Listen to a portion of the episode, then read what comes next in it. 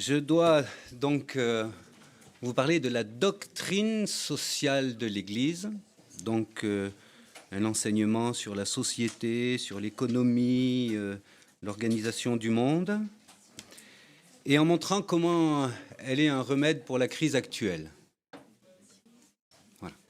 Alors pour ça, on va faire d'abord très brièvement un peu d'histoire pour présenter la doctrine sociale, comment ce genre de réflexion est advenu, et puis euh, donc voir déjà comment aussi elle a porté des fruits dans le passé, surtout on va dire deux fois, et puis euh, ça nous éclairera pour euh, l'époque actuelle. Alors ce qu'on peut dire, c'est que de la doctrine sociale, il y en a eu, enfin depuis qu'il y a l'Église, ben, il y a une doctrine sociale de l'Église.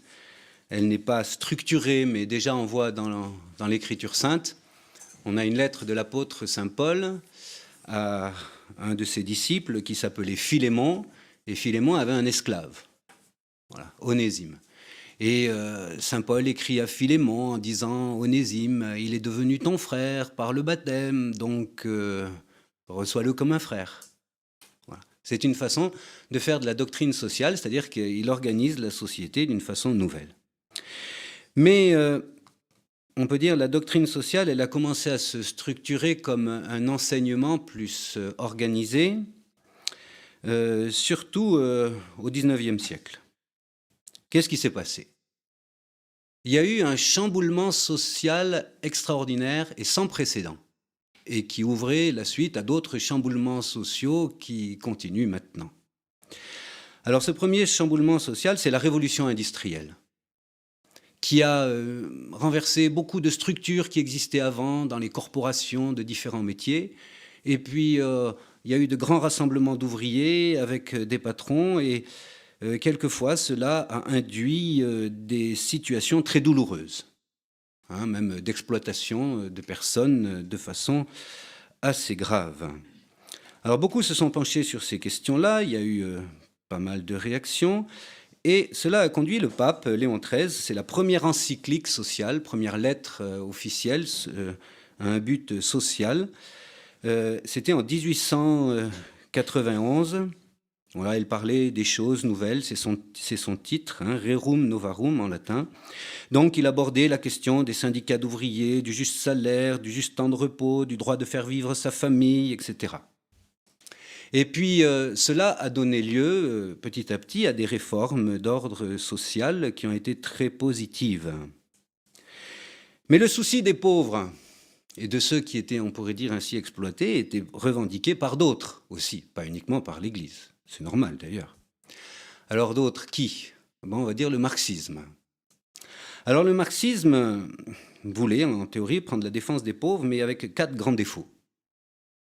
Premier, c'est euh, il prônait la lutte des classes, une opposition au lieu du dialogue. Un deuxième, c'est qu'il euh, mettait la primauté de l'économie sur l'homme. Il y avait une analyse de la situation uniquement d'un point de vue économique. Et puis, euh, l'homme n'avait plus de liberté. Il était complètement conditionné par l'économie. Une autre, c'était l'omniprésence de l'État, qui gérait absolument tout, tout, tout. Hein, c'était ce qui était voulu. Et puis euh, l'espérance d'un paradis, sur terre qui finalement a laissé beaucoup d'amertume parce que ce paradis sur terre n'est jamais advenu. Alors, euh, le marxisme est tombé. Grâce à qui? La Sainte Vierge, mais on ne va pas le développer. Puis aussi à Jean-Paul II, hein, euh, qui venait d'un pays marxiste, la Pologne, et qui a soutenu, c'était assez paradoxal, hein, parce que les ouvriers étaient contre les marxistes. Le pouvoir était marxiste et l'ouvrier, le monde ouvrier était avec l'Église. Hein. Et donc, euh, alors qu'est-ce qu'il a fait Jean-Paul II? Vous voyez, pour montrer euh, combien euh, l'Église a eu une action très importante, il le dit, hein, Jean-Paul II. Nous avons fait sans cesse appel à la conscience de nos adversaires alors qu'ils étaient sans scrupules si on fait la comparaison avec la lutte des classes, voyez, on voit que c'est une façon d'aborder très différente. Et puis, il le faisait avec le sens de la croix. C'est-à-dire qu'il y avait des épreuves, il y avait des souffrances, mais dans le Christ, on trouver une capacité d'y donner sens à ces épreuves, et elles devenaient un chemin même pour construire une civilisation nouvelle basée sur l'amour.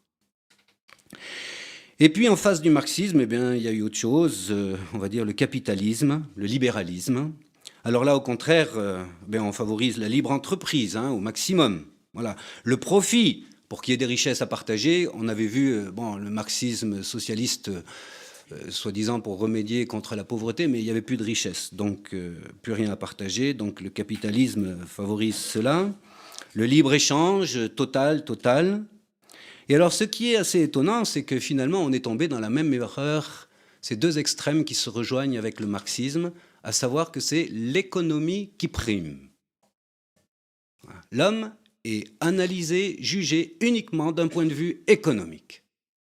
Soit c'est le libre marché, le libre-échange, soit c'est le socialisme à outrance. Alors ceci euh, nous montre, et ça a été une grande œuvre de Jean-Paul II, c'est qu'il faut une anthropologie, c'est-à-dire une connaissance de l'homme, un sens de l'homme.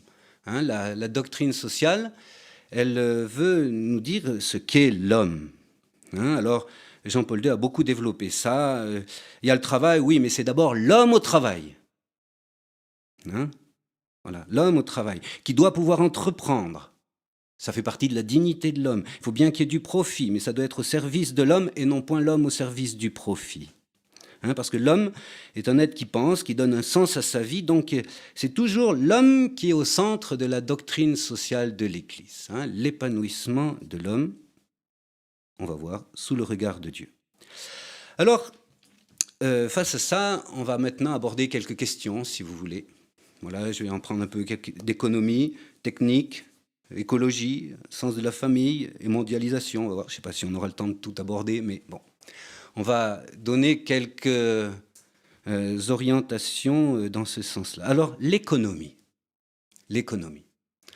On peut dire que dans la doctrine sociale de l'Église, il y a trois grands principes qui euh, permettent de régir l'économie et qui sont des principes profondément humains, c'est-à-dire qui donnent un sens de l'homme. Qu'est-ce que l'homme? Alors quel est le premier de ces principes? Le principe de subsidiarité. Ça paraît compliqué, ce n'est pas tellement subsidiaire, c'est ce qui vient au secours, si vous voulez, ce qui aide. Voilà. Alors qu'est-ce qu'il dit ce principe? En gros, laissez faire les petits, ceux qui sont peu nombreux, s'ils arrivent à se débrouiller. Laissez-les faire. Ne cherchez pas à tout gérer, à tout planifier. Laissez la libre initiative. Suscitez la libre initiative, soutenez-la. Voilà, c'est ça le principe de subsidiarité. Donc on voit, ça s'oppose à la socialisation à outrance. Hein, ça s'oppose à l'État euh, qui gère absolument tout. Hein, c'est pas possible. Alors c'est un principe humain, parce que l'homme, et c'est bien pour lui qu'il prenne des initiatives. Deuxième principe.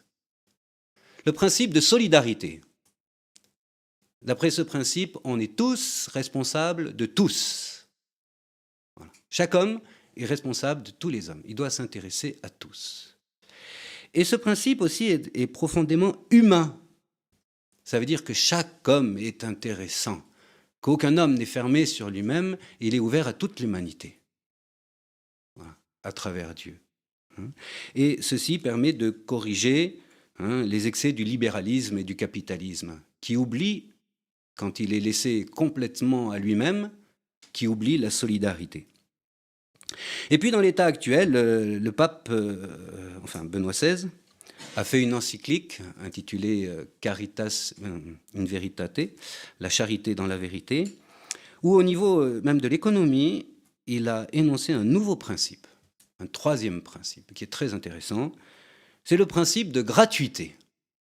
Gratuité. Qu'est-ce que énonce ce principe. Alors c'est une vision de l'homme. L'homme est reçu de Dieu, qui est don, Dieu qui s'est donné à l'homme. Eh bien l'homme qui est créé à l'image et à la ressemblance de Dieu est aussi fait pour se donner. Donc l'économie elle-même doit être imprégnée euh, d'une vision du don. Elle doit être imprégnée de gratuité. Il faut non seulement euh, la transparence, l'honnêteté, la responsabilité, tout ça c'est très important, mais aussi que l'économie a absolument besoin de donner une place au principe de gratuité.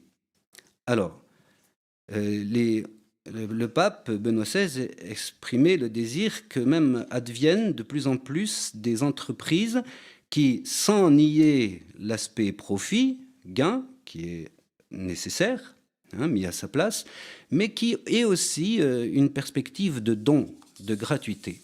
Alors qu'est-ce que ça veut dire ça? Eh bien, on va donner un exemple. Voilà, pour montrer euh, ce que ça entraîne et euh, quelle vision nouvelle ça apporte. Alors il y a différentes initiatives hein, qui existent. J'en mentionne une qui est, qui est venue d'un mouvement, du mouvement des Focolari. Hein, c'est un mouvement chrétien et euh, quel était leur but?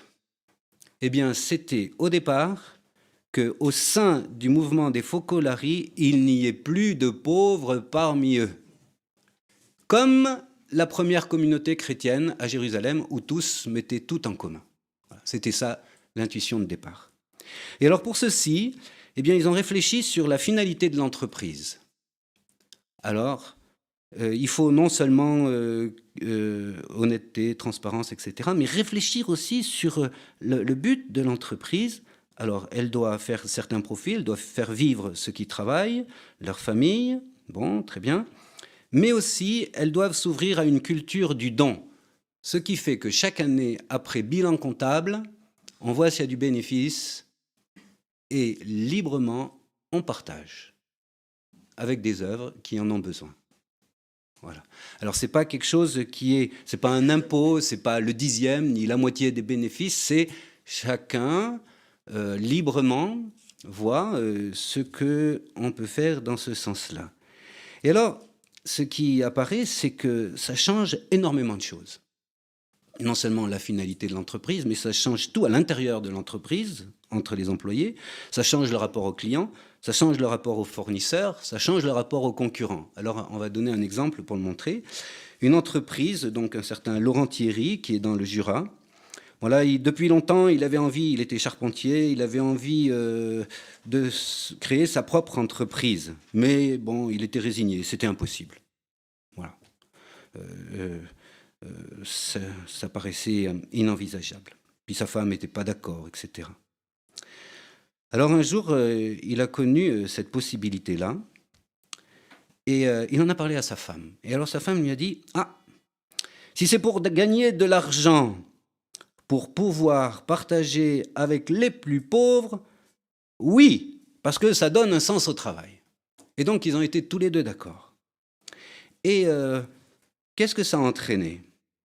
Eh bien, des rapports très nouveaux avec les clients. Un exemple.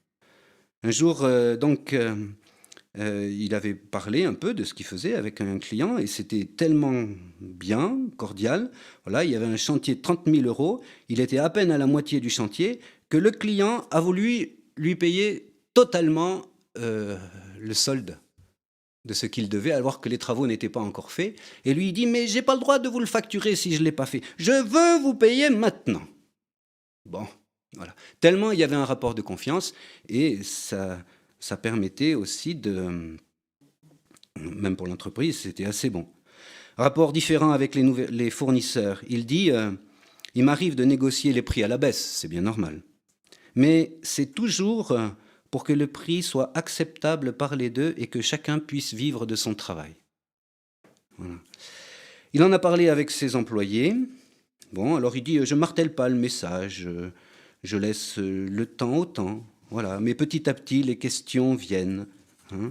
Et puis un de ses ouvriers qui lui dit on pourrait partager entre nous au lieu de partager avec d'autres. C'est vrai, c'est vrai, mais euh, je fais remarquer que la plus grande partie de ce qu'on partage, c'est ma part. Et puis ensuite, euh, ce qu'on donne nous revient souvent sous une autre forme. Alors il donne des exemples, j'en donne qu'un, il y en avait pas mal, mais bon, le temps tourne.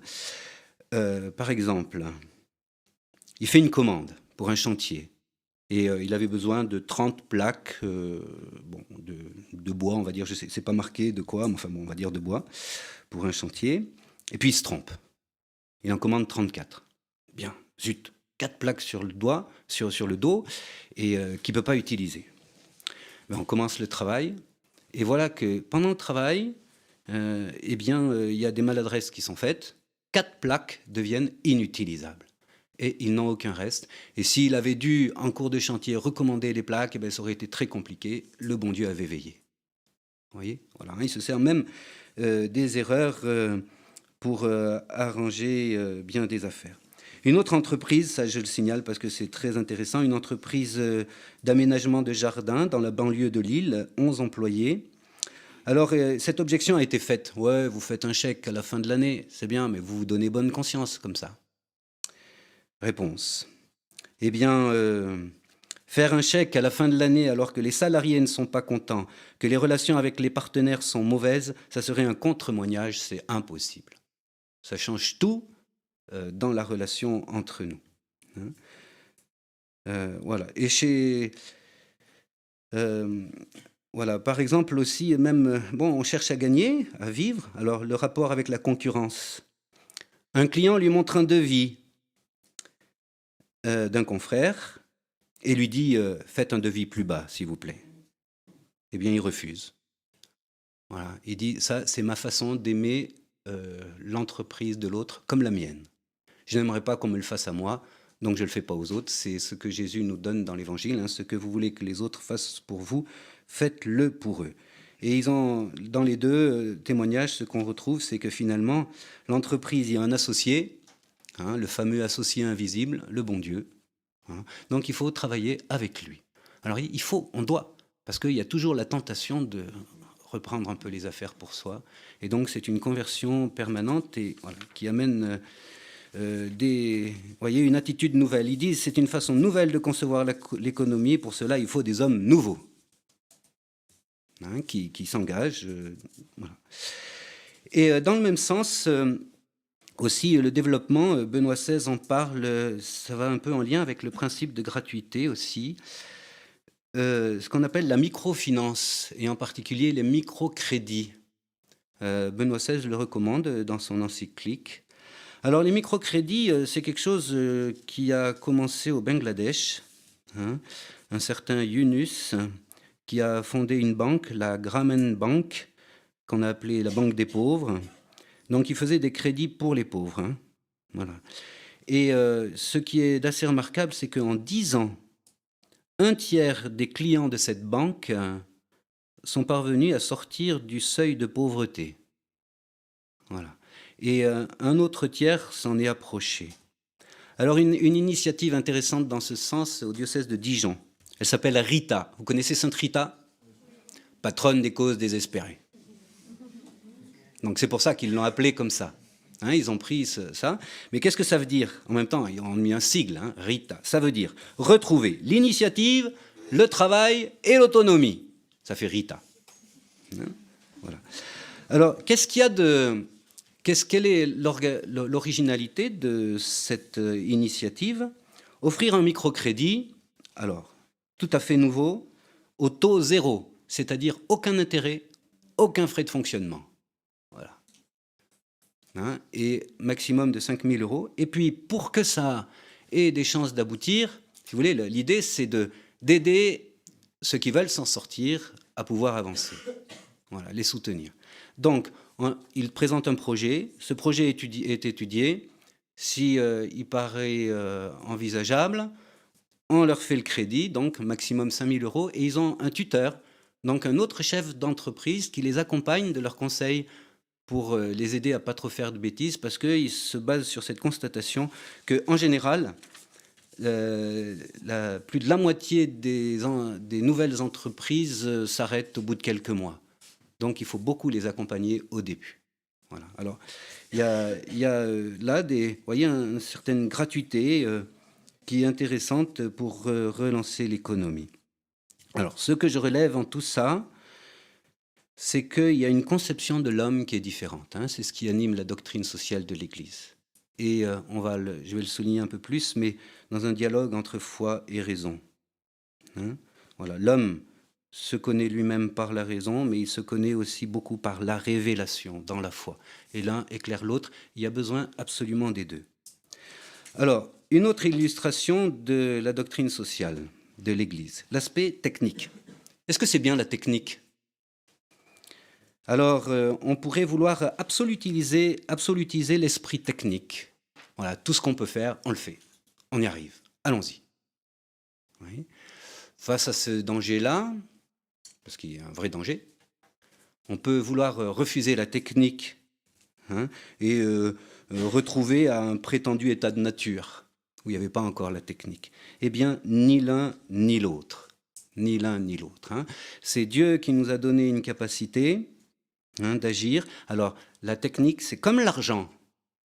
L'argent, on dit qu'il est bon serviteur, mauvais maître. La technique, c'est pareil. Hein. bonne servante, mais si elle devient le maître, hmm, très dangereux. Très dangereux. Alors, un domaine qui peut l'illustrer, les questions de bioéthique qu'est-ce qu'on peut faire techniquement? Énormément de choses. On peut planifier une, humanité complète. On peut faire un égénisme radical. Alors, euh, face à ça, hein, voilà, la question qui se pose, c'est qu'est-ce que l'homme? Qu'est-ce que la technique? Au service de l'homme Ou bien l'homme au service de la technique, dominé par la technique? C'est là où, il y a une réflexion. Et dans cette réflexion-là, bien sûr, la raison doit s'activer, mais les croyants réfléchissent aussi. Et ils sont illuminés par la révélation. Ils ont un sens de l'homme. Eh bien, s'il y a dialogue entre les deux, les deux ensemble peuvent sauver l'homme. C'est, vous voyez, ça, c'est très éclairant. L'écologie. Très important, hein, l'écologie. Bien. Alors, vous avez, euh, ça rejoint un peu la question de la technique. Hein. Vous avez euh, deux options. Bon, on exploite, on exploite, on exploite, et puis, euh, bon, reste qui reste, pas grand-chose. Face à ce danger, la nature intouchable. Et il y a des théories assez répandues, hein, comme quoi il y a trop d'hommes sur la Terre. Mais c'est vrai, hein. Et au point de vue de l'équilibre écologique, c'est pas bon donc il faudrait diminuer le nombre euh, des humains parce qu'avec les autres espèces animales, eh bien, il y a un déséquilibre. Alors, que dire face à ça? Là encore, vous voyez, un dialogue foi raison. Bon, il est quand même un petit peu évident qu'on n'est pas tout à fait comme les, comme les animaux. On est un peu différent. On réfléchit, on a un sens de la vie, on se pose la question des droits de l'homme. Les animaux, ils ne se posent pas ces questions-là. Hein voilà, c'est différent. Et puis, euh, eh bien, la révélation nous dit que la, nature nous a été donnée par Dieu comme un jardin à cultiver. Voilà. Donc elle est un don de Dieu, on la respecte comme un don de Dieu, on la, on la cultive, on la fait fructifier, mais nous n'en sommes pas les maîtres absolus. On le fait sous le regard de Dieu. Et c'est une orientation, là aussi, où foi et raison peuvent beaucoup s'éclairer mutuellement. Dans la question encore de la doctrine sociale, un mot sur la famille. Bon, on a déjà parlé de la famille, mais je vais en parler là d'un point de vue social. Hein. on se trouve, surtout dans les pays développés économiquement, avec des législations contraires à la vie et qui euh, développent une mentalité antinataliste que l'on essaye même d'imposer aux pays plus pauvres, en conditionnant l'aide à des pratiques antinataliste. Alors, la doctrine sociale de l'Église nous dit que, au contraire, c'est l'ouverture à la vie qui favorise le vrai développement et que c'est une grave erreur de considérer que l'augmentation de la population est la cause première du sous-développement. Bien au contraire, la diminution des naissances met en difficulté le système de l'assistance sociale. On y est de plus en plus confronté dans les pays euh, d'Europe vieillissants. Ça, ça, diminue la disponibilité d'une main-d'œuvre qualifiée. Parce qu'une main-d'œuvre qualifiée, il faut qu'elle étudie. Donc, euh, euh, ça veut dire qu'elle soit soutenue dans des familles et puis qu'on se développe.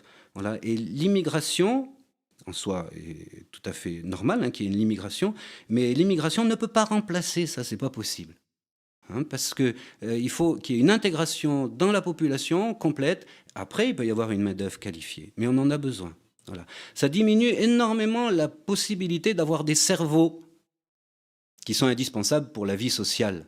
Parce que on est euh, de plus en plus accaparé par euh, la nécessité de soutenir euh, une population vieillissante et qui empêche de se donner dans beaucoup d'initiatives qui seraient pourtant très nécessaires.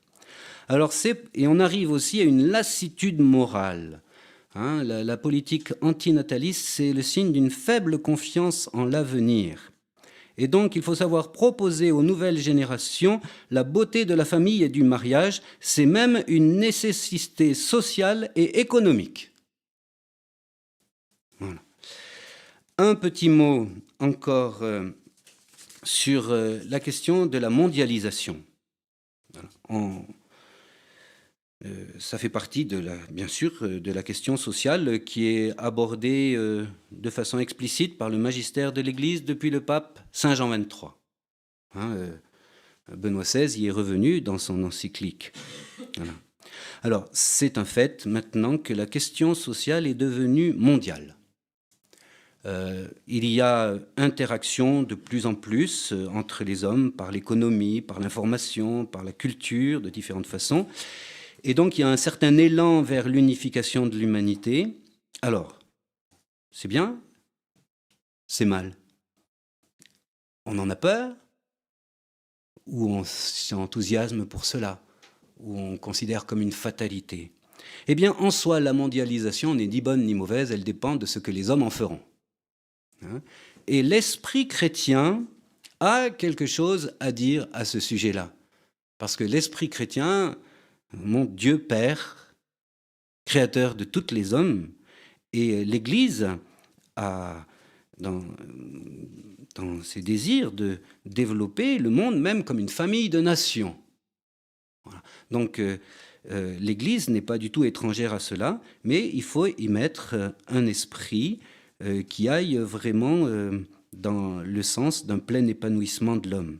Alors, pour la question de la mondialisation, un principe économique qu'on a déjà mentionné, mais qui est très important aussi à ce niveau-là. Le principe de subsidiarité. Voilà. Que des États s'unissent, il n'y a aucun problème. Que même une organisation politique euh, internationale, il n'y a aucun problème, si on respecte le principe de subsidiarité. C'est-à-dire que ce qu'un État peut faire, ben, laissons-le faire. Voilà. Et ça favorise euh, la libre initiative, la responsabilité. Voilà. Donc, euh, voilà pour ceci. Alors, ce qui est important, hein, deux, éléments comme conclusion, c'est que, vous voyez, il y a la nécessité donc d'une réflexion sur l'homme, le travail, la technique, la nature, mais tout ça donc vu surtout du point de vue de l'homme. Hein. C'est l'homme qui est le centre de la réflexion de la doctrine sociale de l'Église. L'homme créé par Dieu. Hein, Dieu n'est pas mis dehors du tout, au contraire, hein, dans la doctrine sociale de l'Église. Voilà. Eh bien, à ce niveau-là, euh, ce qui transparaît de plus en plus, c'est la nécessité du dialogue entre foi et raison. Hein? Donc Dieu nous a créé avec une raison, ben, qu'on utilise notre raison, et il faut le faire. C'est indispensable pour dialoguer avec tous les autres hommes, même ceux qui ne sont pas chrétiens et même ceux qui ne sont pas croyants du tout. parce que tout homme a une raison.